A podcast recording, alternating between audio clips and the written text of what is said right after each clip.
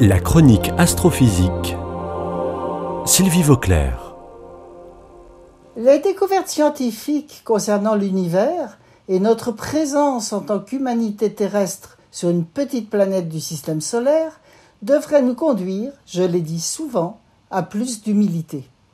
La question de la fin du monde s'est beaucoup posée dans les civilisations passées avec de nombreux mythes associés. À présent, nous ne savons pas grand-chose sur l'avenir de l'humanité. Nous savons qu'elle évolue, comme le monde autour d'elle. Nous savons que le climat se réchauffe et qu'elle va devoir s'adapter.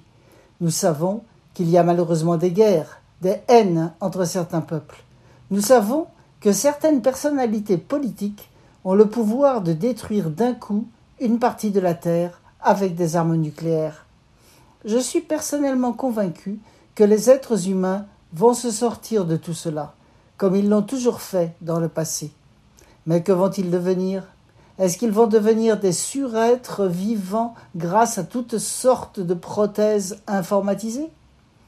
L'important est qu'ils gardent globalement le sens des valeurs morales et du respect les uns des autres. On ne sait pas ce que va devenir l'humanité, mais on connaît assez bien, grâce aux observations et aux calculs, l'avenir général du Soleil et du système solaire.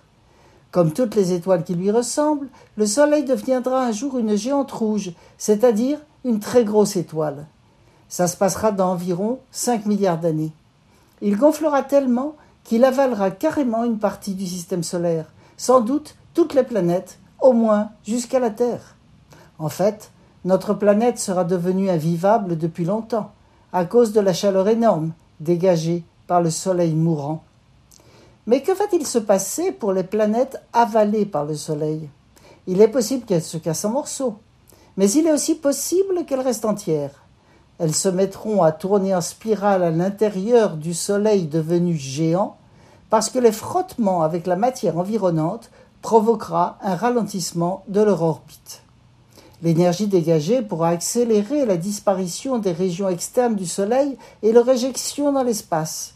Finalement, il restera une petite étoile, appelée naine blanche, avec peut-être autour d'elle un disque constitué des débris des planètes cassées, et peut-être qu'il restera aussi une ou plusieurs planètes entières.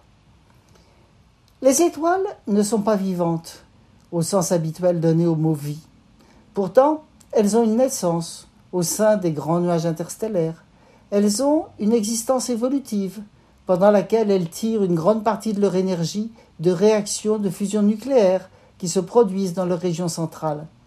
Et elles ont une fin, on peut dire une mort, en apothéose, en évacuant une partie de leur matière vers l'espace. Pendant toutes ces étapes, les systèmes planétaires suivent l'évolution et s'adaptent. Et nous que devenons-nous dans tout ça?